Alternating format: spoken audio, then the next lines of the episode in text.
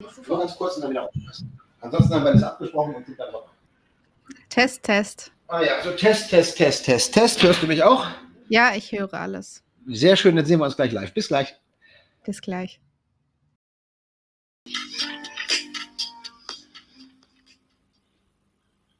So, guten Abend, liebe Zuschauer. Ähm, Alina und ich haben gewürfelt, wer das erste Wort hat heute. Ich habe es gesprungen. Von daher von mir herzlich, herzlich willkommen zu unserer ersten Sendung. Wir hoffen, das läuft pannenfrei heute.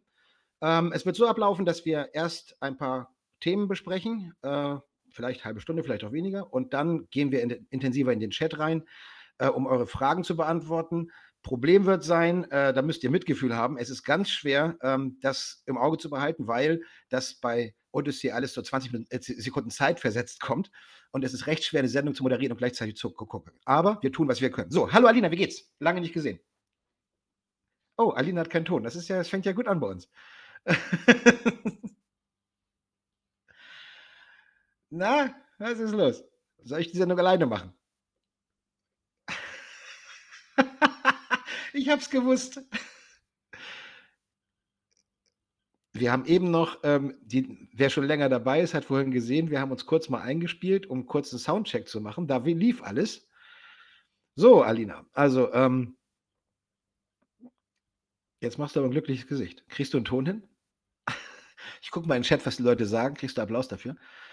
Äh, auch Telekom kann keinen Ton. Jetzt höre ich dich. Ähm, oh. hallo, mich, mich, hört man doppelt, wird mir gerade gesagt.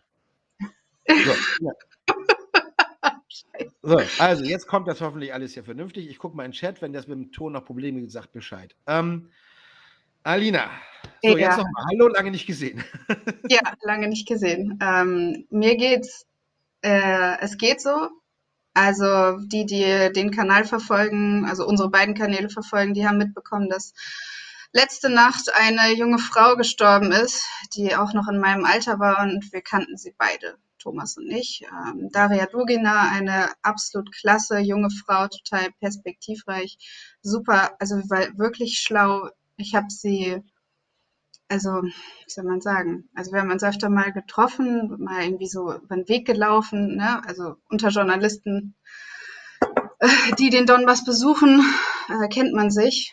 Und ähm, das war eine der jungen Frauen, die nicht davor zurückgeschreckt ist, auch mal ins Krieggebiet zu fahren. Und ähm, das ist wirklich heftig, dass sie jetzt nicht mehr da ist. Und ähm, für die, die es nicht mitbekommen haben, sie wurde sogar in Moskau, ähm, wo es ja eigentlich sicher, sicher sein sollte, im, in ihrem Auto in die Luft gesprengt. Ähm, eigentlich sollte ihr Vater in dem Auto sitzen, aber im letzten Moment haben die sich da irgendwie umentschieden und äh, sie saß in dem Auto. Und das ist auch nicht der einzige schreckliche Vorfall, der gerade ähm, in den letzten Tagen passiert ist. Also das, was gerade vor sich geht, ist nicht witzig. Die Weltlage ist dermaßen angespannt. Ich weiß nicht, wann man das letzte Mal so eine Situation hatte. Also mit den Anschlägen auf das Atomkraftwerk in Energodar, das Atomkraftwerk Saporosja und dann noch die Anschläge auf der Krim. Alles ähm, bestätigtermaßen von der ukrainischen Seite diskutieren wir gleich alles. Und was da gerade gemacht wird, ist, ähm, ja, ihr seht, ich finde gar keine Worte mehr dafür. Ich ja, weiß nicht, wo das hingehen soll. Wer mich von Tacheles kennt, weiß, dass ich irgendwie immer alles mit schwarzem Moor betrachten muss. Aber als äh, ich gestern Nacht, also heute Nacht davon gehört habe, was mit Dasha passiert ist, das hat mich umgehauen, weil ähm, ja, wir haben uns jedes Mal, wenn ich in Moskau oder St. Petersburg war, auf eine halbe Stunde treffen wollen. Das waren immer drei Stunden. Wir haben uns ewig lange unterhalten. Eine ganz tolle Frau. Ähm, Donnerstagabend habe ich noch mit ihr gesessen und als wir uns dann zum Abschied umarmt haben, habe ich nicht gewusst, dass sie 50 Stunden später tot ist. Also das ist schon ein blödes Gefühl. Ja, und Alina hat es gesagt, wir haben noch eine Menge andere Geschichten. Auch die äh, Medien berichten ja, ne? es wird ja, werden ja Atomkraftwerke beschossen. Die Russen beschießen sich immer selbst, wissen wir, das ist immer so. Das machen die Russen alles selbst. Ähm, auf der Krim gab es Explosionen, wo jetzt sehr gerätselt wird, was es genau war. Sabotage, teilweise gibt es ganz wilde Geschichten, aber ähm, es ist so, dass die Ukraine sich relativ mehr oder weniger offen bekennt. Übrigens auch zu der Geschichte mit Dasha. Es gibt Espresso TV, das war der Maidan-Sender. Der ist sowas wie das äh, inoffizielle Propagandaorgan der Maidan-Regierung seit 2014. Und äh, die haben auf ihrem YouTube-Kanal den Tod von Dasha gemeldet mit den Worten Alexander Dugin, also ihr Vater, ist unter Schock und das ist auch gut so. Ähm, natürlich wird Kiew das niemals offen zugestehen und eingestehen und zugeben, aber ähm, alles, was wir aus Kiew hören, ist nicht äh, nach dem Motto, oh, oh, ähm, eine junge Journalistin in die Luft zu sprengen, geht aber nicht. Also wir hören das Gegenteil. Ja. Ähm, so. Vielleicht mal kurz zum Ablauf. Also wir haben uns überlegt, dass wir, ähm, also die Sendung wird ungefähr eine Stunde gehen. Die erste halbe Stunde werden wir die aktuellsten, dringendsten Nachrichten aus dem Osten eben besprechen und diskutieren. Und äh, in der zweiten halben Stunde beantworten wir eure wunderbaren Fragen. So. Ja, dann gucken ähm, wir auch ähm. intensiver im Chat. Noch sind wir den Chat nur nebenbei, das gehen wir nachher noch intensiver genau. rein. Genau. Ich, ich gönne ähm, mir gerade noch eine Weintraube. Ich habe endlich die Einkauf nach meiner Rückkehr nach Petersburg und habe mir jetzt Weintrauben gekauft. Ich, eine nehme ich noch. So. Seid ihr gegönnt. Harte Danke, Zeit. Ich weiß, ich, weiß, ich weiß, dass du hier was gesehen hast, was mir im Kühlschrank los war. Gut. Ja.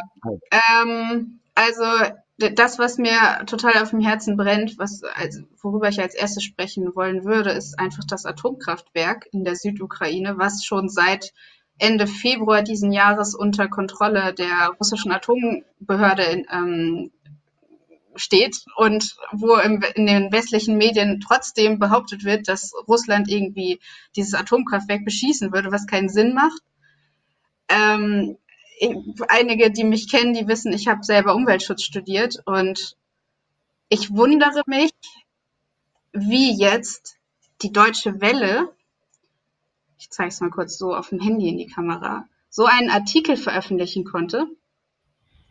Da steht Ukraine-Krieg und Atomkraftwerke, was das Völkerrecht sagt. In diesem Artikel, der wurde am 18. August veröffentlicht, wird tatsächlich diskutiert, dass es ja eigentlich eventuell nach Völkerrecht rechtens sein kann, äh, ein Atomkraftwerk in die Luft zu jagen, wenn ähm, dafür der äh, Angreifer in einem Krieg ähm, sozusagen davon abgehalten wird, mit dem Krieg fortzufahren.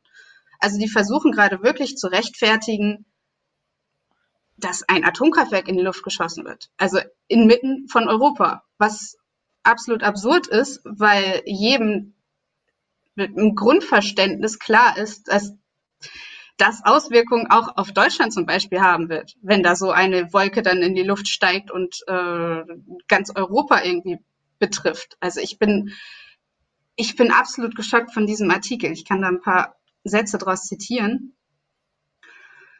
Uh, so. Ja, kurzer Hinweis an die Regie. Kurzer Hinweis an die Regie. Ähm, es, ich sehe im Chat immer wieder, Telegram ist ohne Ton. Vielleicht könnt ihr da noch mal reingucken. Okay, danke. Telegram ist ohne Ton. Das ist schlecht. Sagt, sagt der Chat, ich darum habe ich es kurz weitergegeben. Jetzt einfach weitermachen. Erste Sendung, Leute, wir haben technisch, wir machen es alles zum ersten Mal. Äh, das, liegt das dann an mir? Nee, nee, das liegt wahrscheinlich irgendwo in der Technik keiner. Mach einfach weiter. Ich wollte, wir klären das nachher. Mal gucken. Okay. Ähm, so, dann zitiere ich jetzt mal eben kurz, nur ganz kurz aus diesem Artikel. Äh, da, da, da, Völkerrecht, nur militärische Ziele dürfen danach, äh, demnach angegriffen werden und auch diese nur unter bestimmten Voraussetzungen. Die Zivilbevölkerung ist in jedem Fall zu schützen, sagen sie zuerst. So, dann aus dem Passus geht aber auch hervor, dass Atomkraftwerke nicht in jedem Fall tabu sind, sondern nur, sofern ein solcher Angriff gefährliche Kräfte freisetzen und dadurch schwere Verluste unter der Zivilbevölkerung verursachen kann. Das heißt, sind durch einen Angriff keine schweren Verluste unter der Zivilbevölkerung zu erwarten, kann ein Angriff unter Umständen erlaubt sein. Was vollkommen meiner Meinung nach sinnfrei ist, weil wenn ein Atomkraftwerk in die Luft gejagt wird, dann ist die Zivilbevölkerung in einem sehr großen Umkreis um das Atomkraftwerk sehr wohl betroffen. Und dann wird es auch definitiv Verluste geben unter der Zivilbevölkerung. Ähm, in Absatz 2 ist geregelt, es geht hier um die Genfer Konvention, das Genfer Abkommen, äh, welche Umstände das sein können, nämlich wenn die Kraftwerke elektrischen Strom zur regelmäßigen, bedeutenden und unmittelbaren Unterstützung von Kriegshandlungen liefern und wenn ein solcher Angriff das einzige praktisch mögliche Mittel ist, um diese Unterstützung zu beenden.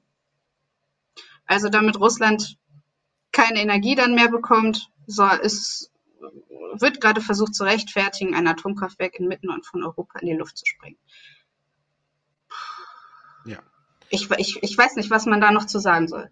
Also wie gesagt, wir haben das hier diskutiert. Wir sind äh, am Freitag, äh, hat sich so ergeben, zusammen von Moskau nach Petersburg geflogen. Da hast du den Artikel und wir haben gefunden und wir haben darüber gesprochen. Ähm, was sie damit machen, ist klar. Sie machen im Grunde, bereiten Sie die Leser darauf vor, dass das Atomkraftwerk uns um die Ohren fliegen kann und, und versuchen schon mal klarzustellen, die Ukraine darf das vielleicht sogar. Ähm, jetzt muss man sagen, rein als Analyst muss ich sagen, Sie haben ja nicht Unrecht. Das ist ja alles richtig. Nur es ist eben, ne, man kann ein Atomkraftwerk oder generell ein Kraftwerk, wenn es zur Versorgung der anderen Armee so wichtig ist und dadurch ein militärisches Ziel wird, gerne angreifen. Völkerrechtlich ja. Nur in der Praxis ist es völkerrechtlich nicht erlaubt, weil dadurch eben äh, die zivilen Verluste allen militärischen Nutzen aufwiegen würden. Und das ist ja das, was Sie auch sagen. Also das ist erlaubt sozusagen, wenn da keine großen zivilen Verluste zu erwarten sind. Also sprich, wenn das Atomkraftwerk irgendwo in der Wüste steht, wo 2000 Kilometer rundherum keiner wohnt, dann kann man es angreifen, so nach dem Motto. Aber wir haben es ja hier nicht. Wir haben ein Atomkraftwerk, das ähm, von Städten umgeben ist. Teilweise Großstädte wie Zaporozhye sind nicht weit weg.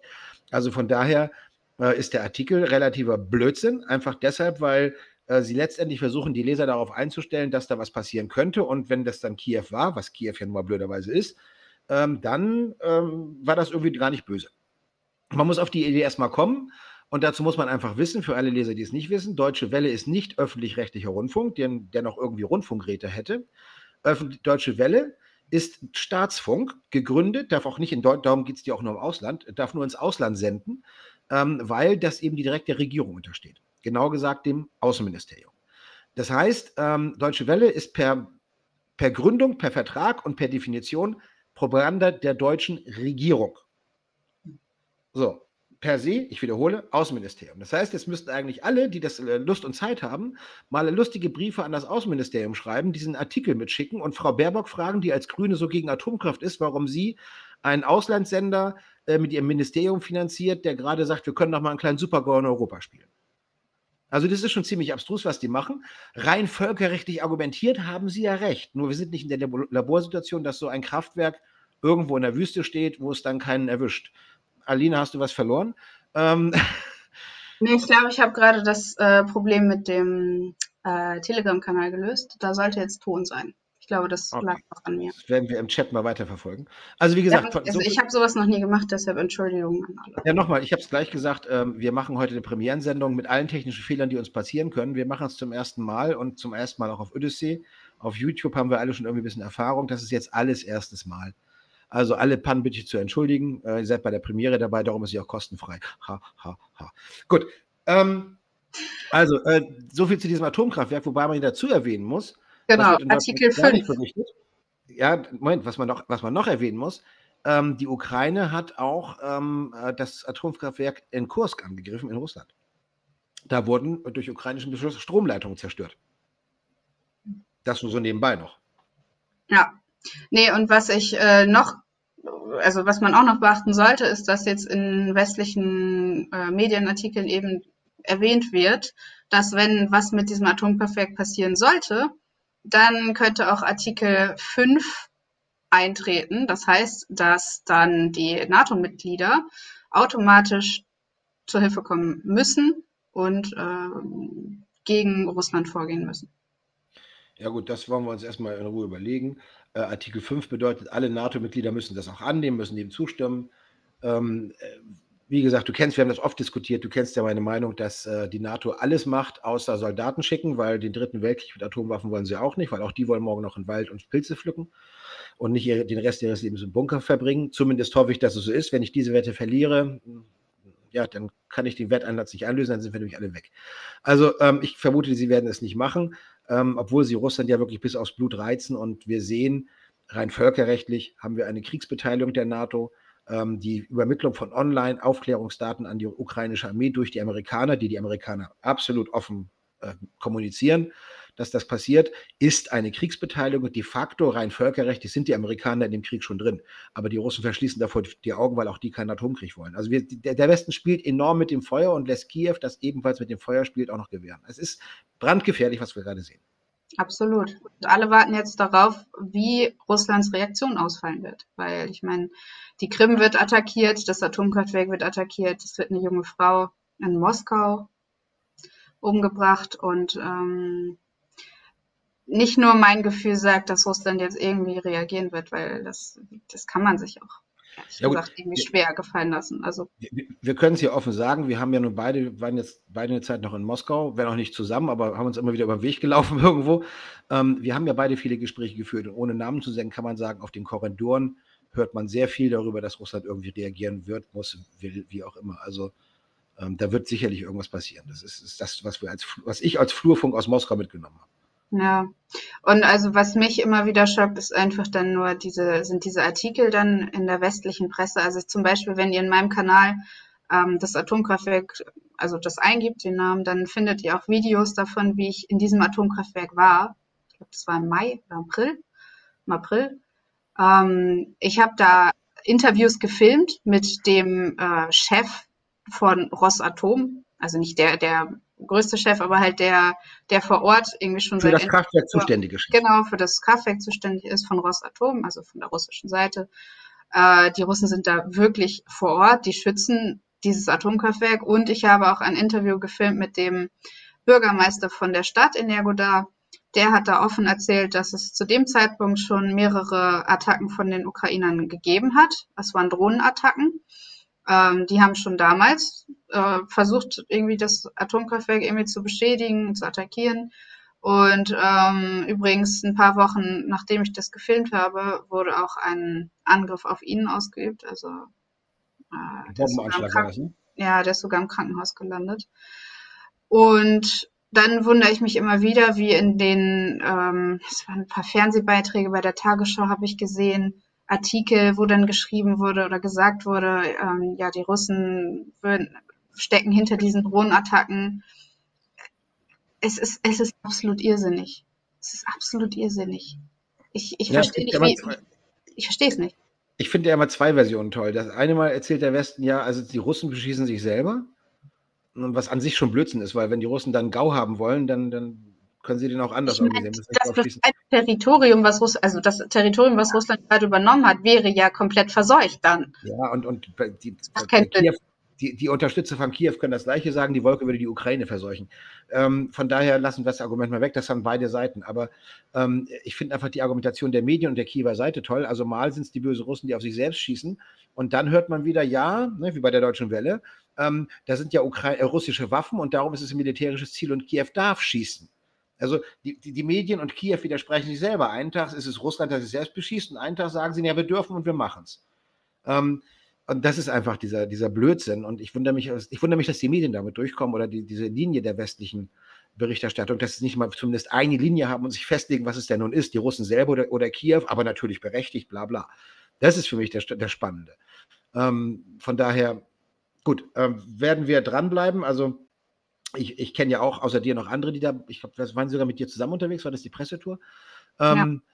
Wo die da waren, ähm, und ich, da waren noch welche nochmal da, äh, von, von, von, Waffen auf dem Gebiet des Kernkraftwerks war, war nirgendwo die Rede. Ähm, von daher, die, die zu, zu, behaupten, das Ding wäre jetzt ein militärisches Ziel, weil da irgendwelche russischen Waffen stehen, da ist ein russischer Sicherheitsdienst, der für die Sicherheit zuständig ist, aber der sitzt da eben mit, mit nicht mit schweren Artilleriegeschützen oder so, das sind Soldaten, die da eben, ne, also Wachmänner wie bei jedem Kraftwerk auch. Ich glaube, das ist sogar das Guardia, ne? Das sind nicht mal Soldaten. Also es sind die Objektschützer von, Ross, von Rosatom wirklich sind das. Ja, nee, die, die Bewachung von solchen Objekten macht Rosguardia. Das ist diese ne, staatlicher Sicherheitsdienst für Infrastrukturüberwachung. Egal. Ähm, also, ähm, ja. An dieser Stelle würde ich einen kleinen Themenwechsel vorschlagen. Und zwar haben wir aber das Gefühl, ich glaube, du stimmst mir dazu, dass doch es möglich ist, äh, so ein paar Medienvertreter umzustimmen, also denen die Wahrheit eben vorzuführen. Äh, und zwar hat ein Kollege von uns, ein Amerikaner, John Dugan, eine ehemals Antikriegsaktivistin, eine Russin, äh, in den Donbass begleitet, mitgenommen und ihr da zehn Tage hm, Donetsk gezeigt, Lugansk, Severodonetsk, und die ist hinterher ganz als ein ganz anderer Mensch wieder rausgekommen. Vielleicht ja, die Geschichte kenne ich ja sehr gut, ja. ja Weil ich das, das ja fast von Anfang an miterlebt. Also sie war keine Medienvertreterin, sie war eine einfache Aktivistin, die in Moskau auch demonstriert hat, ne, gegen den bösen Krieg. Und äh, wurde auch ähm, von der Polizei abgeführt, hat Strafe bezahlt für, für Teilnahme an nicht genehmigten Demos. Ist ja übrigens in Russland ne, keine Strafbar, das ist ein Ordnungsgeld, wie falsch parken. Du musst eben, wirst auf die Polizeiwache genommen, Personalien werden aufgenommen, kriegst einen Bußgeldbescheid. Also mehr passiert da nicht. Schon gar nicht beim ersten Mal. Wurscht. Auf jeden Fall, die war also wirklich ähm, ganz, ganz äh, äh, radikal, wirklich ja pro-westlich, anti-russisch, wie auch immer, pro-ukrainisch. Und äh, John hat seine, Sache, seine Sachen gepackt, er war dabei, das Auto zu beladen, um hinzufahren. Und hat sie da zufällig, kam sie da vorbei, haben sich getroffen und dann äh, hat er gesagt, ja, komm doch mit. Und da hat sie gesagt, okay. Sie kann Englisch und John hat gesagt, ich brauche die Synodolmetscherin. Und dann ist sie spontan zu ihm ins Auto gestiegen, weiß ich, war eine Entscheidung von drei, vier Stunden vor der Abfahrt. Und ich habe die ja getroffen, als ich aus Donetsk rausgefahren bin in Rostov und habe dann abends mit denen, wir haben im gleichen Hotel übernachtet, ich war auf dem Weg raus, die auf dem Weg rein. Ähm, und äh, äh, da haben wir dann abends zusammengesessen und äh, ich habe mit ihr geredet und die war wirklich komplett, ähm, komplett auf der westlichen Linie. Russland ist in allem böse. Sie schämt sich in großen Grund und Böden, dass, dass, sie überhaupt eine Russin ist, dass sie da geboren ist, ist ja schon peinlich und so weiter. Sie hat hauptsächlich westliche Medien konsumiert. Hat ja, oder was in Russland die Ableger sind, Medusa und so weiter. Ja. Auf jeden Fall, ähm, sie hat dann eben, ist dann hingefahren und äh, ich war dann auch noch in Moskau, als sie zurückkam und ähm, äh, die zehn Tage haben die Frau wirklich umgedreht. Also das ist, äh, die hat das vor Ort gesehen, die kam hin und sagte, das ist unglaublich. Wir haben gelernt, äh, die im Donbass, die werden alle von uns unterdrückt. Und dann haben die ist überall das Z, alle unterstützen das. Du findest was keinen, der dagegen ist. Was ich auch immer wieder sage, im Donbass findest du keinen, der dagegen ist. Die Leute sind alle dafür und sie war dann auch an der Front. Sie hat ganz viel gesehen. Ähm, äh, ihr findet auf meiner Seite und in Anidas Kanal entsprechend das Video. John hat das hat ein Interview mit ihr gemacht, 40 Minuten nach der Reise, direkt danach. Also das haben die noch gemacht, irgendwie auf dem Weg von, von Donetsk, also als es ganz frisch war, nach Moskau. Und haben mich angerufen, als sie gerade auf Moskau ankamen. Thomas, komm sofort vorbei, wir müssen dich noch kurz reinschneiden. Ähm, ich habe da auch kurz ein paar Worte gesagt. Das haben die also wirklich, das war knallfrisch, da war die noch komplett äh, unter den Eindrücken. Und das sieht man auch, wie sie mit sich kämpft, wie sie, ähm, wie sie wirklich mit den Emotionen kämpft, dass gerade ihr ganzes Weltbild innerhalb von zehn Tagen völlig auseinandergeflogen ist und sie ihr ganzes Weltbild neu zusammenbauen muss. Ähm, und ich weiß, ich kam in die Wohnung und wir haben dann Englisch gesprochen, weil ja John dabei war. Und dann sage ich, ne, na Maria, sage ich zu ihr, und wie ist das so mit den bösen Russen? Und sie nur so auf Englisch, shut up. Also so, halt den Mund, Thomas. und ähm, ja, also war unglaublich bewegend und auch das Video, was John da gemacht hat, also im Grunde hat er sie erzählen lassen, 40 Minuten von dem, was sie erlebt hat, ist sehr bewegend. Kann ich also nur jedem empfehlen auf meiner Seite oder auf Alenas Kanal. Ähm, guckt euch das auf jeden Fall an.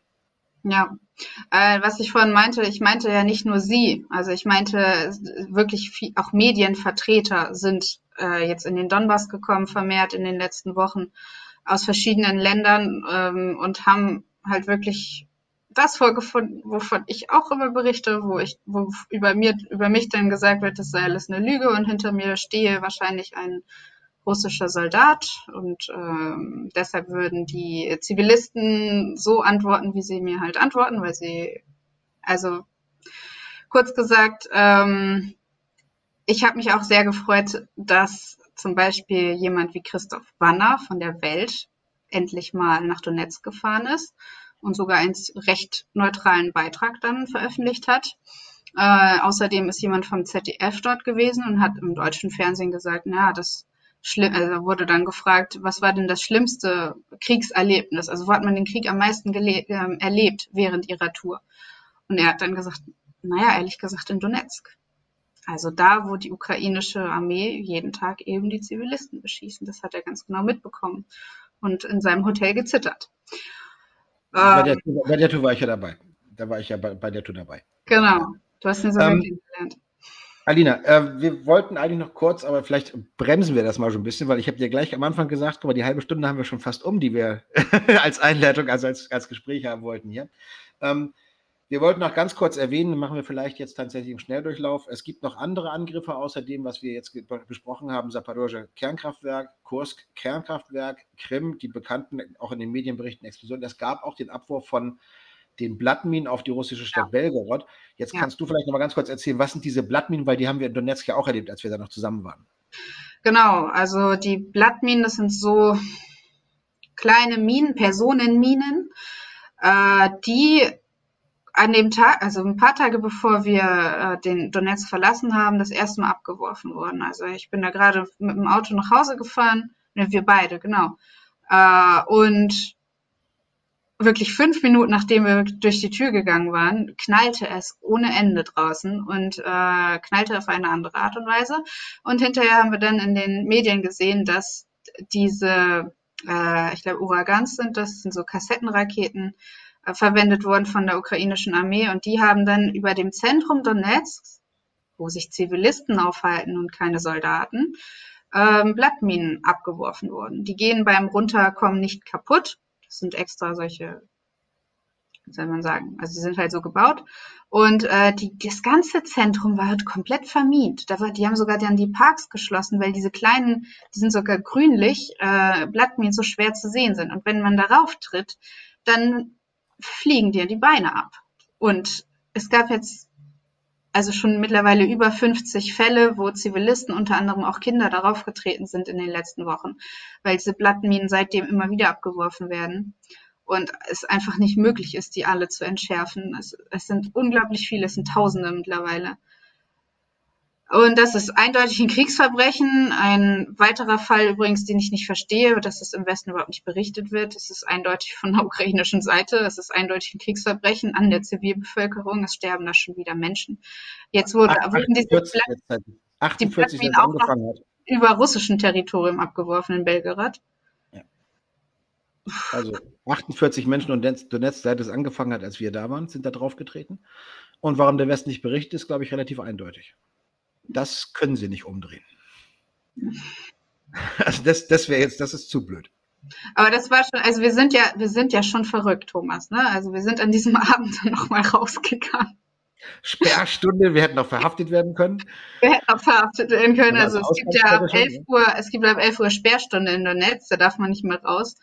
Und was machen Thomas und ich? Wir gehen halt raus mit Taschenlampe. Um nicht draufzutreten, muss, halt, ne, muss man wirklich den Boden ja, Wir haben halt den Weg vor uns abgeleuchtet und haben halt diese Platten so gesucht. Und ähm, die haben dann wirklich auch, die sind, das muss man sich auch mal vorstellen, die sind, die sind durch diese Wohngebiete in Donetsk gefahren mit Panzern. Um halt, also weil ein Panzer kann das nichts anhaben. Die sind dann mit Panzern über diese Blattminen gefahren, um die halt zu entschärfen. Ach, es, ist, es ist völlig irre. Das kann man sich gar ja, nicht vorstellen. Also wir sind hochgelaufen von, wir waren ja nicht weit vom Zentrum, sind ins Zentrum gelaufen, haben geguckt, wie die da entschärfen. Da waren die Minenräume noch am Arbeiten. Und äh, sind dann wieder zurückgelaufen, haben da ein kurzes Video noch gemacht. Aber ja, es ist schon, also, ja, wir haben schon einen in der Klatsche, völlig klar. Also man, man muss ein bisschen blöd sein, wenn man da hinfährt, freiwillig. Ja. Nicht, also ich meine, was das die Geschichten, die man da erzählen kann. Also wenn ich morgens äh, mit meinem Kaffee meiner Zigarette rausgegangen bin und die Babuschkas, also die Omas, da auf der Bank vorm Haus sitzen und wo, ne, normalerweise besprechen die Omas dann die Nachbarin vom dritten Stock, die ihm zu kurz noch Rock rumläuft und die besprechen, na, war das jetzt ein Abschuss? Nee, das war ein Einschlag. War der weit weg? Was war denn das für ein Kaliber? Weißt du, und dann sitzt du da in der Kaffeetasse und dann immer sagst, hm, ja, meine Oma würde andere Sachen besprechen. Ja. Also das ist, es ist surreal. Es ist einfach Absolut. surreal, Donetsk. Und, und, und ne, also das muss man, das ist ja ein ganz eigenes Thema. Ja. Gut, ähm, ich werde ja, jetzt versuchen. ist vorbei, genau.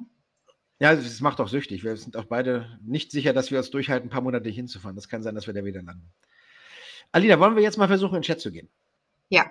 Lass also ich, ich, ich habe ihn jetzt mir mal vorgenommen hier. Ähm, ich sehe jetzt gerade keine Fragen. Also ab jetzt würde ich sagen, ich versuche auch Fragen zu lesen. Alina guckt auch mit drauf, aktuell. Das haben wir hier schon stehen. Ähm, ach, guck mal, da kommt einer auf Russisch daher. Ja, so. ich bin da auch. Oh, jetzt, jetzt schreiben Sie gleich auf einmal. Ähm, bei Tacheles bleibe ich klar. Tacheles bleibt. Ähm, das hier ist, ist, überhaupt kein Ersatz für Tacheles. So, was haben wir noch? Ähm, äh, wird behauptet, Russland würde Operation mit einer Hand auf dem Rücken durchführen. Thomas, Thomas, ja? kannst du mir bitte ja? sagen, wo ich diese Kommentare sehe? Ich sehe sie nicht. Du musst auf Odyssey, auf den Odyssey-Link gehen. Ich gucke jetzt auf Odyssey. Da bin ich auch. Und ja, wo sehe ich die Kommentare? Die Kommentare. Du musst Odyssey-Link gucken. Ah, Open Live Chat. Jetzt sehe ich sie. Jetzt hilft, ja, guck mal. Ähm, also hier sagt einer, die, die Operation würde äh, mit, mit ähm, angezogener Handbremse sozusagen geführt werden und, die, und Lugansk hätte gesagt, die wollen die Ukraine 300 Kilometer zurückbringen, zurückdrängen. Das äh, ist von mir, hast du wahrscheinlich, der Leser wahrscheinlich, wer ist das hier, Z-Projekt, von mir, ähm, weil das hat der Chef der Lugansker Republik ähm, gesagt, als ich bei einer Pressetour war, da war ich dabei und da hat er erzählt, jetzt das nächste Ziel ist das war vor einem Monat, hat er gesagt, das Ziel ist, die Ukraine aus dem, also ukrainische Armee aus, aus Donetsk, aus dem Donetsker Gebiet rauszudrängen und dann aufgrund der HIMARS-Raketen aus den USA, Raketenwerfer mit 300 Kilometer Reichweite, müssten die Ukrainer zur Sicherheit auch 300 Kilometer weggedrängt werden. Also es ist wieder, wenn, wenn die USA jetzt Waffen mit mehr Reichweite liefern, dann ist da keine Unterstützung für die Ukraine, sondern Kriegsverlängerung. Sie provozieren damit die Donbass und die russischen Truppen, tiefer in die Ukraine reinzugehen, um die Zivilbevölkerung vor diesen Angriffen zu schützen. Ja, es, ist, ähm, es ist jetzt nicht wirklich militärisch, diese 300 Kilometer Raketen zu liefern, sondern das ist einfach nur Kriegsverlängerung. Ähm, Hier ist eine Frage mit dem S-400 Raketenabwehrsystem. Kennst du dich da aus? Ja, kenne ich. Was die Frage? Warum, warum stellt ah, die russische ja. Armee das nicht im Donbass auf?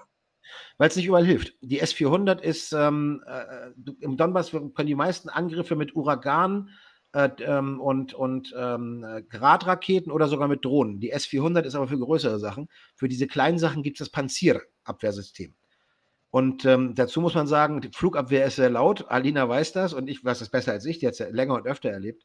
Ähm, und du hörst in Donetsk, wenn die Flugabwehr arbeitet, das hörst du. Das hörst du durch die ganze Stadt. Absolut. Also wann, bekommt, wann, bekommt Zelensky den Friedensnobelpreis? ja, ein guter. Gute Frage. Das ja. haben die tatsächlich überlegt, ne?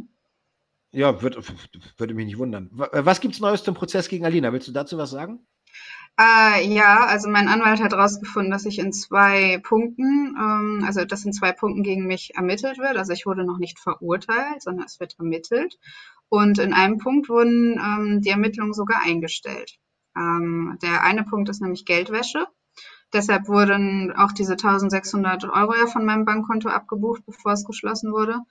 Und äh, das Interessante ist, trotz dessen, dass sie das fallen gelassen haben mit dem mit der Geldwäsche, äh, haben die Behörden es abgelehnt, mir das Geld zurückzugeben. Weil sie sagen, sie überlegen, sie ermitteln ja noch in einem anderen Fall gegen mich.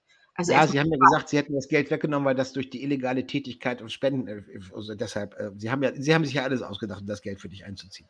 Genau, und der zweite Punkt, gegen, gegen, gegen den Sie halt äh, vorgehen, ist halt meine angebliche äh, Unterstützung des Angriffskrieges und dieser Angriffskrieg wird halt als Verbrechen betrachtet in Deutschland und dadurch gelte ich halt also auch als Verbrecherin. Eben. Als Unterstützerin von Verbrechen. Ja. Hier war gerade auch eine schöne Frage, Alina, die haben wir nun oft diskutiert. Ähm, habt ihr rote russische Pässe oder wollt ihr sie? Möchtest du dazu was sagen? Ich habe keinen russischen Pass, ich habe einen deutschen Pass. Ich auch. Und äh, das kann man auch, kann man ja leicht sagen. Ich meine, wir sind mittlerweile bekannt genug und jeder Geheimdienst würde, glaube ich, rausfinden, sobald wir irgendwie einen russischen Pass hätten. Weil man kauft sich ja dann noch irgendwelche Tickets auf den Passnamen und sowas, das würden die rausfinden. Also, also ich sage dazu, ich habe kein Problem. Also ich sage dazu, weil die Frage war auch, wollt ihr welche? Ich meine, äh, ich bin darüber dabei, ähm, darüber nachzudenken, weil ähm, nach mhm. Europa kann ich eh nicht mehr so oft fahren, wie es aussieht, ähm, wie Elina ja auch ähm, weshalb ich darüber nachdenke, den russischen Pass zu beantragen. Aber ich habe noch nichts in der Richtung gemacht. Ich bin auch am Überlegen, ehrlich gesagt. Also, also ich habe kein Problem damit. Vielleicht mache ich Ja, aber ich habe es noch nicht entschieden. Ich muss mal gucken.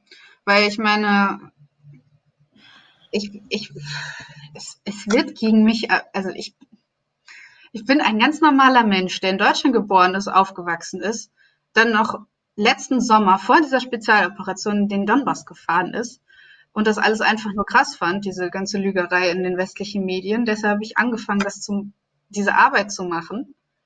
Erzähle die Wahrheit, bin irgendwie die Einzige dort unten und könnte den deutschen Medien jederzeit Bildmaterial liefern. Stattdessen öffnen die eine Verfahren gegen mich. Die Staatsverfahren dir, dir Weil mich drei Jahre ins Gefängnis äh, stecken. Ich meine, ich, also, ich bin eigentlich ziemlich beleidigt auf Deutschland. Also, ich weiß, dass das, das sind ja nicht die lieben netten Menschen, die, die Deutschen, die, die das tun, aber boah, also es ist schon es ist schon ein Ding. Also deshalb überlege ich jetzt, einen russischen Pass anzunehmen, weil da, dadurch würde ich vielleicht auch ein bisschen mehr geschützt sein vor solchen Strafverfahren. Kam jetzt gerade die Frage, müsst ihr dann den deutschen Pass abgeben? Ja, müssen wir. Deutsches Recht. Ja. Ähm, auch russisches übrigens, aber die Deutschen sagen schon selber, wenn, wenn, du einen anderen Pass nimmst, dann verlierst du den deutschen. Oh, ähm, so, also habe ich auch gerade gesehen. Da war eben noch eine Frage nach den Todesstrafen für die dann, dann was zum Tode Verurteilten. Der Stand der Dinge ist, die haben ja noch das Möglichkeit, Einspruch zu erheben. Da laufen noch die, die Revisionsverfahren. Das ist alles noch nicht endgültig. Was haben wir noch? Habe ich irgendwo was gesehen?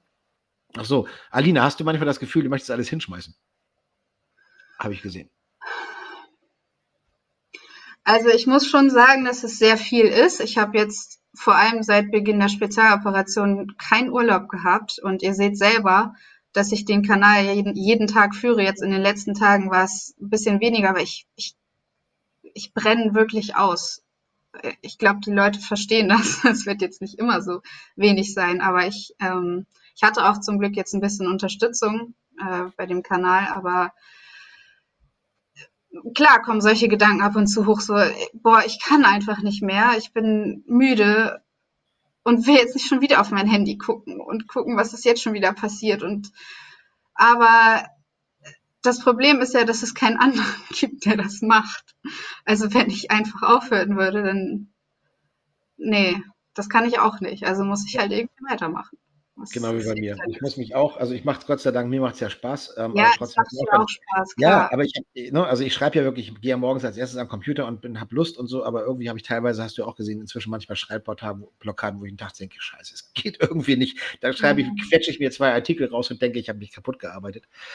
Ähm, wo ich an anderen Tagen mal acht hatte. Ich hatte gerade die Frage gesehen, äh, kann ich beantworten, äh, Putin irgendwas zu Nord Stream 2 gesagt hat. Nee, braucht er nicht.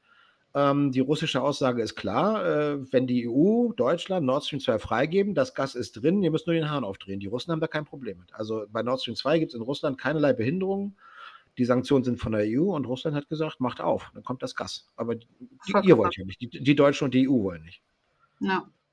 Wie ich dazu gekommen bin, ich glaube, das ist jetzt eine zu lange, zu lange Geschichte, wie ich damit angefangen habe. Das machen wir mal einen anderen Mal. Mhm. Ich ähm, habe noch eine interessante Frage gesehen zu, ja? diesen, ähm, zu dieser Leuchtmunition. Also da waren, habe ich schöne Fotos oder schöne Videos geteilt. Es sah eigentlich schön aus. Über Donetsk wurden vor, wann war es, vor einem Monat ungefähr, äh, Muni wurde Munition abgeworfen von der ukrainischen Armee, die ähm, sich wie so ein, äh, ist das, Hüster, ähm, halt irgendwie. Wie so Leucht, Leucht, Leucht, Leuchtgelande ja, runterkamen. Also so runter, runter rieselnde, glitzernde, wie heißt das denn, Dinge. ähm, und das war, was das genau war, ist die Frage. Und das war halt Leuchtmunition, die ist nicht ganz ungefährlich, aber jetzt auch nicht, äh, bringt jetzt auch keine Menschen um. Aber sie, sobald diese glitzernden, was ist das denn? Teilchen, Partikel eben unten landen, dann verbrennen die halt schon die Oberflächen. Also die Bürger wurden darauf äh, hingewiesen, dass sie die nicht Häuser aus dem Haus gehen sollen. Wenn, genau. wenn das auf dem ähm, Kopf fällt, tut's weh. Es, es äh, sieht aber dem, ähm, dem den Phosphor äh, der Phosphormunition sehr ähnlich. Also wenn Phosphormunition verwendet wird, dann entstehen auch solche Lüster über, den, äh, über dem Gebiet, aber Phosphor ist sehr tödlich. Also ich habe auch eine Zuschrift bekommen vor ein paar Wochen, wo jemand erzählt hat, sie haben irgendwie Verwandte im befreiten Gebiet und die haben erzählt, dass im Nachbardorf eben Phosphormunition verwendet wurde von der ukrainischen Armee und das ganze Dorf ist niedergebrannt durch dieses, durch dieses Phosphor. Es sieht ja, genau aus wie diese Leuchtmunition, aber ähm, die haben sogar gesagt, da war eine Familie, die saß im Keller, also hat sich in den Keller geflüchtet und selbst die da unten wurden komplett verbrannt. Ja, also äh, Phosphor ist das, was, das ist das, was die Alliierten im Zweiten Weltkrieg auf deutsche Städte abgeworfen haben, weshalb die komplett ausgebrannt sind. Ähm, ich habe zwei Fragen gesehen, die ich, die ich schnell abhandeln möchte. Ähm, die eine Frage ähm, äh, war, äh, jetzt ist sie schon wieder weg. Wo war die denn eben gewesen hier? Mist, äh, muss ich mal ganz kurz gucken. Also äh, die eine Frage war in jedem Fall, wie wir uns finanzieren. Das kann ich kurz, knapp und bündig machen. Ähm, wir finanzieren uns beide aus euren Spenden und aus Buchverkäufen. Bei mir, Alina hat keine Bücher. Ähm, wir kriegen beide von russischen Medien kein Geld. Das kann Alina gleich für sich bestätigen. Äh, ja. Wenn wir ins Fernsehstudio fahren, zahlen die Taxi und Kaffee. Mehr gibt es wirklich nicht. Zumindest bisher nicht. Vielleicht kommen sie irgendwann mal und sagen, kriegst was dafür. Bisher nicht. Ja. So, äh, zweite nee, also, Frage.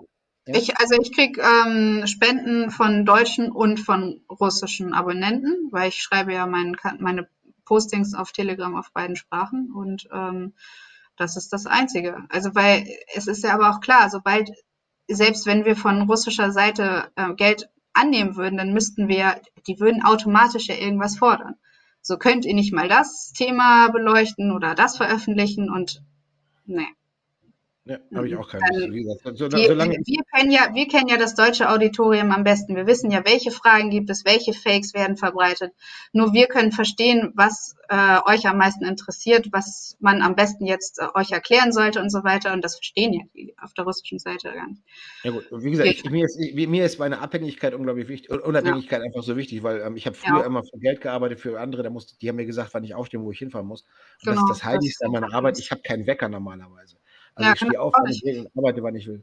Will ich auch ähm, nicht. Nee, eben, darum, also kann, deshalb möchte ich eigentlich auch gar kein Geld von irgendwem bekommen, der dann hinterher sagt, ich müsste mal das und jenes tun.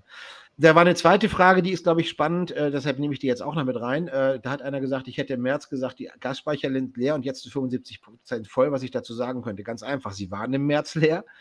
Ähm, dass sie jetzt zu 75 Prozent voll sind, liegt daran, ähm, dass im Augenblick das Gas wirklich sehr stark in die Speicher gepumpt wird und möglichst wenig verfeuert wird. Dafür machen sie jetzt Kohlekraftwerke an, um, das, äh, um die Energie irgendwo herzukriegen. Deshalb sind die Gasspeicher jetzt recht voll. Das ist aber für den Winter keine Hilfe, weil ähm, äh, das hat in den letzten Wintern immer deshalb mit dem Gas, mit der Gasversorgung geklappt, weil es gab Nord Stream 1, es gab die Jamal-Pipeline durch Weißrussland und es gab die ukrainischen. Die haben alle voll geliefert. Das heißt, äh, zum Anfang des Winters muss der Gasspeicher voll sein und zweitens müssen die Pipelines laufen, weil die Pipelines reichen nicht alleine für den Gasbedarf im Winter. Jetzt haben wir aktuell die Lage, dass Nord Stream 2, äh, Nord Stream 1 kaum läuft. Wollen wir jetzt gar nicht diskutieren, wer recht hat und wer nicht. Auf Tacheles habe ich es oft genug gehabt. Ähm, wir haben die Situation, dass Jamal von den Polen abgeschaltet wurde. Da ist eine ganze Pipeline stillgelegt worden. Und wir haben die Tatsache, dass die ukrainische Pipeline unter Vorwänden ebenfalls den Gasdurchfluss re äh, reduziert hat. Ähm, und Nord Stream 2 wird nicht eröffnet. Das heißt, das Problem, was im Winter kommt, ist, selbst wenn die Gasspeicher irgendwie voll werden zu November, ähm, wird es trotzdem nicht reichen, weil, man, weil das Gas nicht nachkommt, das gebraucht wird. Also die Gasspeicher sind nicht entscheidend. Sie sind nur ein, ein Bestandteil des Problems. Das zweite äh, Bestandteil ist auch der Gasfluss, der zusätzlich gebraucht wird. Mhm. Hast du noch was Schönes gesehen? Ja, äh, das ist eine Frage auch für dich. Ja. Äh, was macht euch so sicher, dass Putin nicht zu den Great Reset-Psychopathen gehört? Ähm, bitte ich um Geduld. Äh, das ist ein sehr langes Thema, das würde hier den Rahmen sprengen. Ich werde in den nächsten Tagen darüber einen ausführlichen Artikel schreiben. Ähm, ich glaube, der sprengt hier den Rahmen, weil der müsste ich jetzt eine halbe Stunde erklären. Aber ich habe vor ein paar Tagen dazu ein Interview veröffentlicht, das ich mit dem äh, russischen Experten Pjakin geführt habe. Das wurde auch ins Deutsche übersetzt. Da habe ich ihm genau diese Frage gestellt. Ähm, warum gehört Putin nicht zum, zu irgendwelchen Deep State Menschen? Er hat da sehr ausführlich ähm, drauf geantwortet. Das könnt ihr in meinem Kanal finden. Ich kann gleich die wichtigsten Videos, die die Themen aus dieser Sendung hier betreffen, nochmal in den Kanal posten. Das mache ich Ja, es war eben auch schon jemand so nett, das Video von, irgendein Video von John, da mit dem, mit der Maria ja. hier reinzustellen in den Chat. Ja, mache ich alles. Also, du kannst ruhig hinterher alles nochmal bei dir, bei dir im Kanal tun, was wir so besprochen haben. Dann schreibt Alina ihr Buch. Tatsächlich bin ich schon in Gesprächen und werde bald damit anfangen. Ähm, da es mein erstes Buch ist, kann ich nicht sagen, wie lange ich dafür brauche. Ich hoffe nur ein paar Monate. Ja, das hatten wir gestern. da haben wir gestern lange drüber gesprochen, über das Buch. Ja, ich bin, ich bin keine Schnellschreiberin, so wie Thomas. Also das ist für, ich habe ihn ja beobachtet, als wir in unserer WG im, in Donetsk gelebt haben. Es ist echt beeindruckend, Thomas. Also wie teilweise hat er vier, vier Artikel an einem Tag geschrieben. Wirklich, aber auch wirklich stur, ne? Also er hat sich überhaupt nicht ablenken lassen.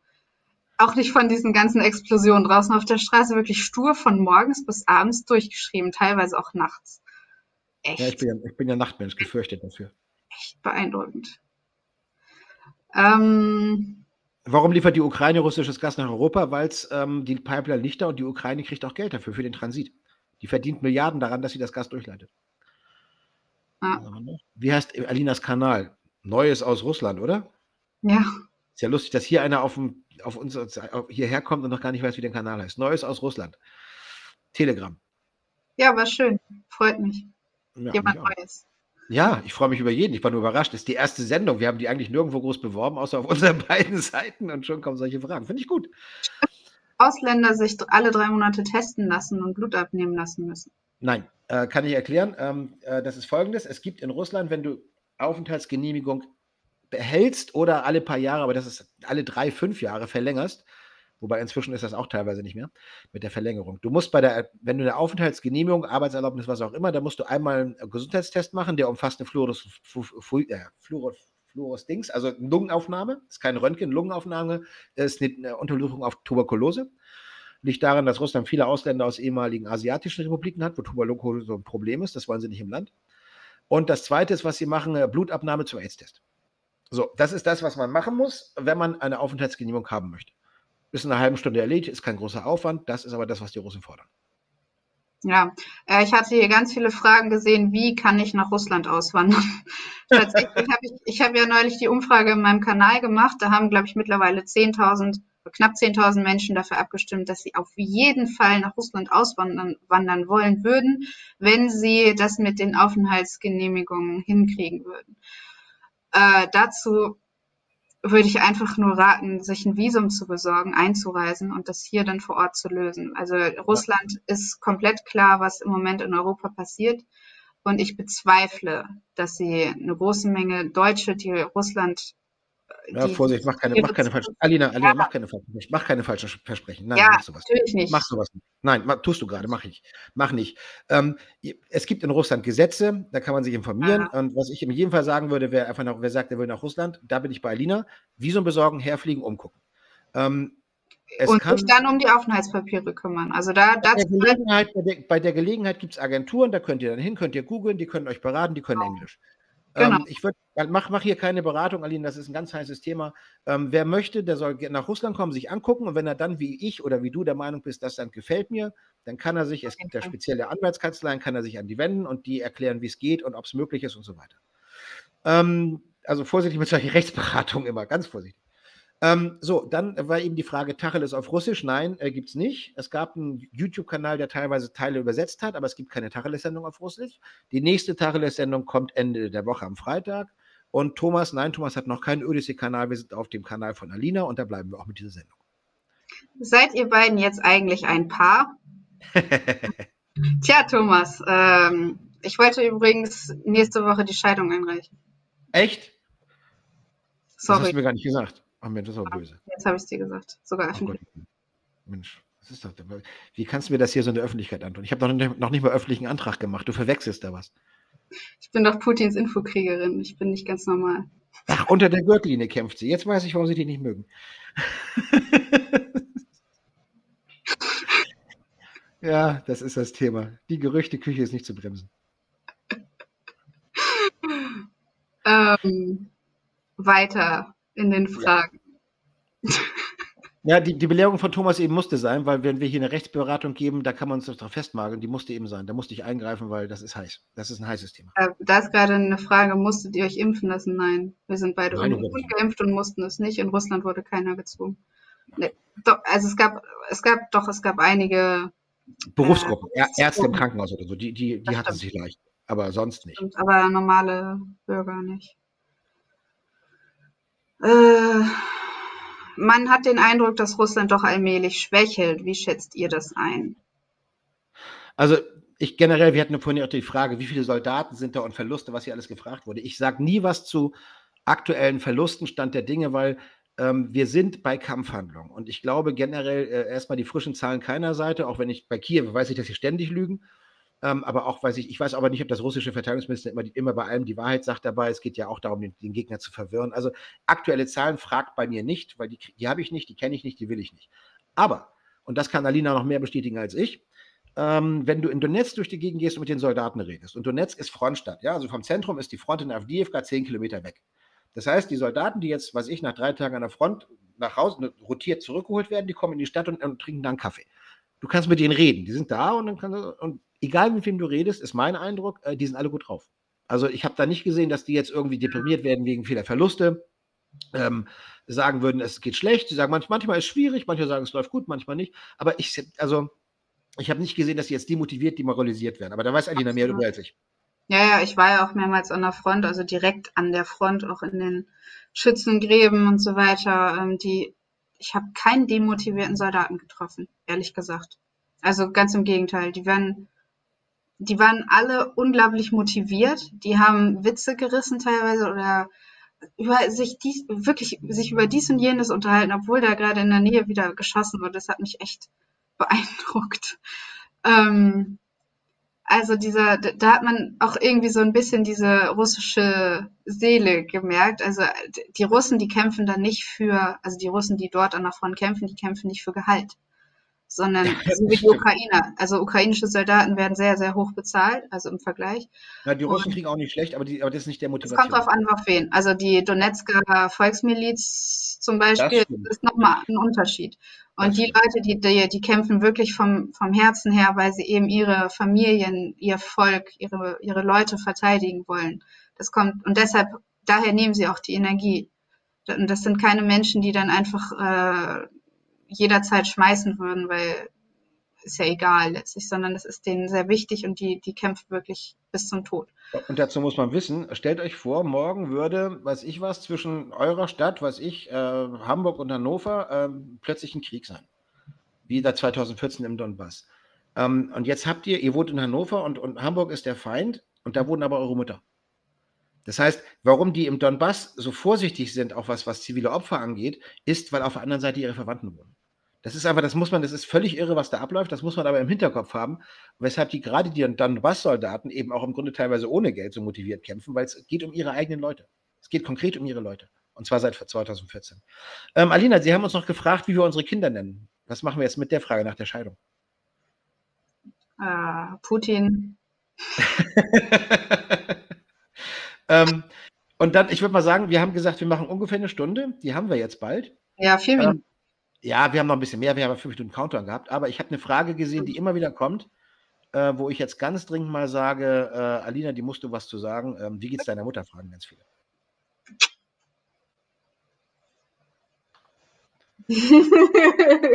Meine Mutter sitzt neben mir und hört die ganze Zeit zu. Ihr geht's gut. Willst du dich einmal Hallo, so einmal ins Bild kurz? Nein, möchte sie nicht. Äh, meiner Mutter geht es besser. Sie war jetzt äh, eine Woche krank. Ja, da waren die Nerven. Das war echt eine harte Zeit. Ja, es, es war nicht einfach für sie. Also es ist schon echt nicht witzig. Also sie hat sich echt bedroht gefühlt in Deutschland, in ihrem eigenen Land. Ähm, sie spricht ja auch kein Russisch, also ist schon, ist schon, ja, ist schon schwierig gewesen alles. Ich meine, alles zurückzulassen und jetzt nach Russland zu kommen. Ähm, aber ich, ich glaube, ich glaube, ihr wird es hier gut gehen. Also sie fühlt sich irgendwie auch ein bisschen befreit und in Sicherheit vor allem. Und ähm, sie meint alleine einfach dieses Gefühl zu haben, jederzeit könnte jemand, also jemand vor der Tür auftauchen und sie mitnehmen. Alleine dieser Gedanke, dass man diesen Gedanken in Deutschland haben muss, das ist nicht normal. Und in diesem Land möchte sie deshalb nicht mehr leben erstmal. Also wobei sie, Du kannst auch ins Mikro sprechen. Ja, dann hört man dich besser. Du kannst ins Mikro sprechen ohne Kamera. Ja. Naja, also was mich einfach beschäftigt hat, ist, ähm, dass ich vielleicht als Druckmittel herhalten könnte, um also gegen ein Lieder vorzugehen.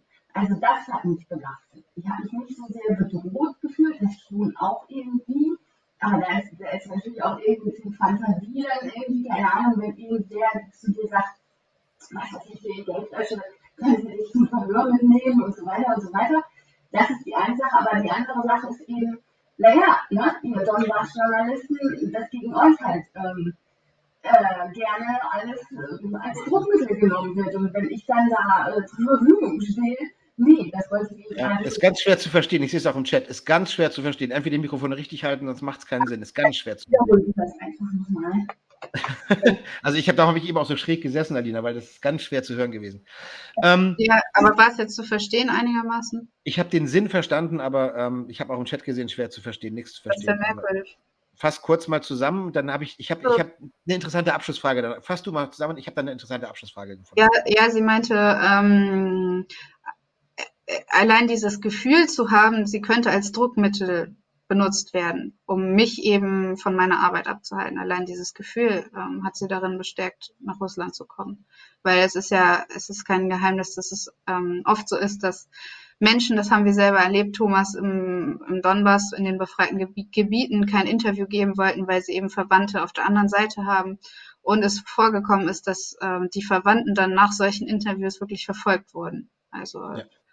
Das ist übrigens der nächste Punkt, ne? wenn die westlichen Medien mal erzählen, ja, die Leute im Donbass würden von uns Journalisten vor die Kamera gezerrt werden. Mhm. Das ist sowas, sowas von blödsinnig. Also die, wir gehen da mit der Kamera auf den Marktplatz, also hunderte Leute, und dann sagen die einen, ich will nicht, und die anderen sagen, ich will. Und dann ist gut. Also da musst du niemanden zerren. Ähm, das bringt ja auch nichts, weil der wird dir in die Kamera auch nichts erzählen, wenn er nicht reden will. Ähm, die Abschlussfrage, die ich gesehen habe, die denke ich, wird viele interessieren. Ähm, die haben, die Abschlussfrage habe ich schon länger gesehen, die war, ähm, woran musstet ihr euch an Russland am meisten gewöhnen? Vielleicht fängst du dann an und dann ich nochmal oder so. Was, was war so die größte Umstellung? Woran musst du dich gewöhnen? Hm.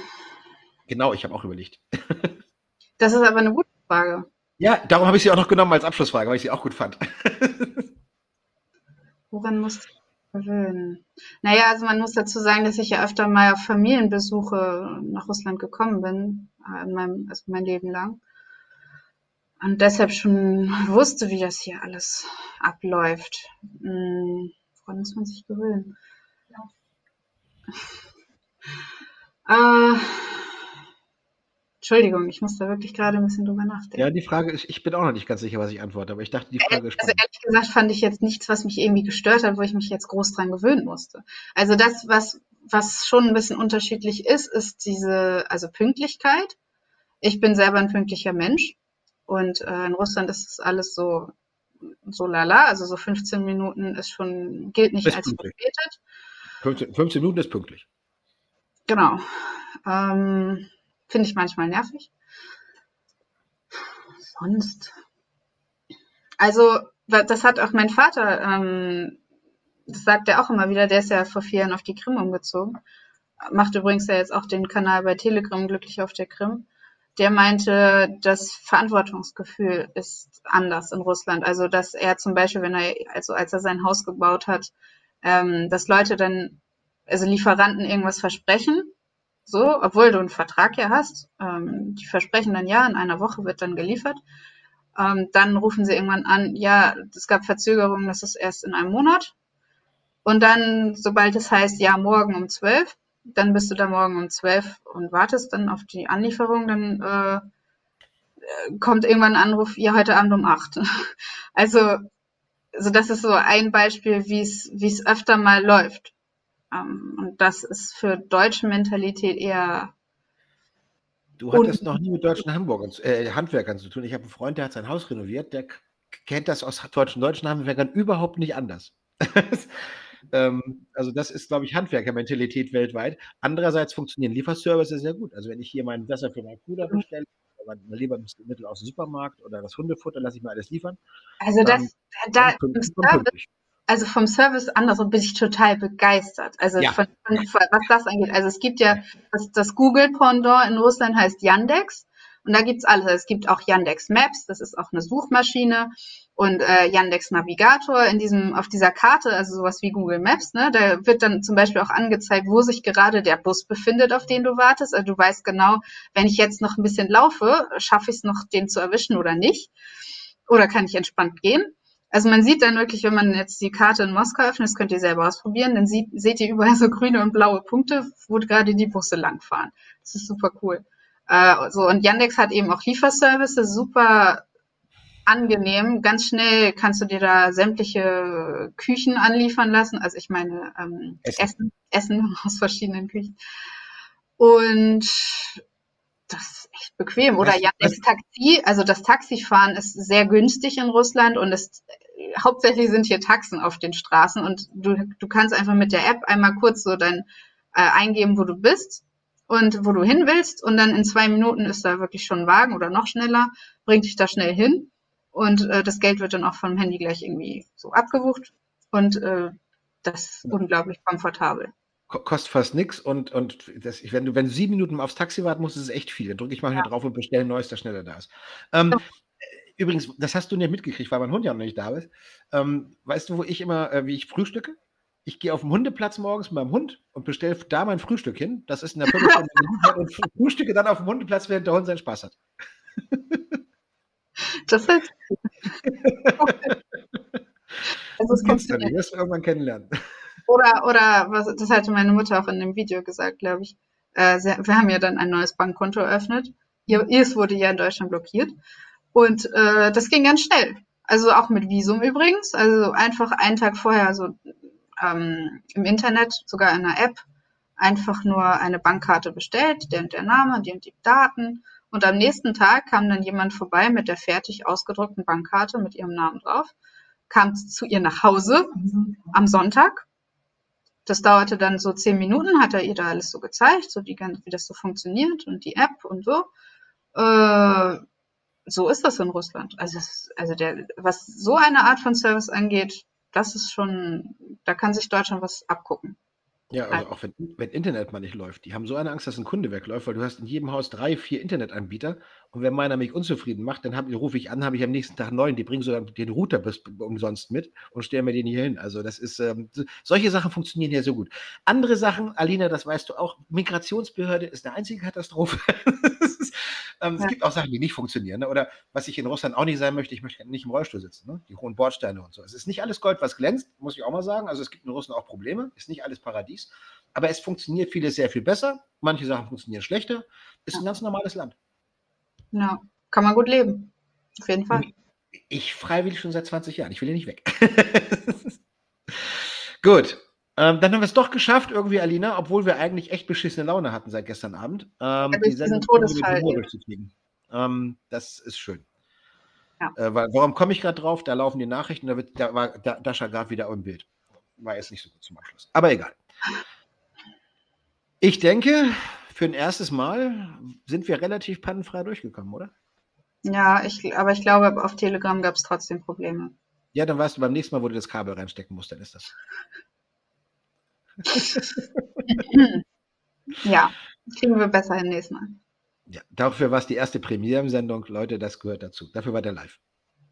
Alles klar. Dann äh, also. äh, das nächste Mal wieder in zwei Wochen, 19 Uhr, deutsche Zeit. Schaltet ein. Alles Gute. Ciao.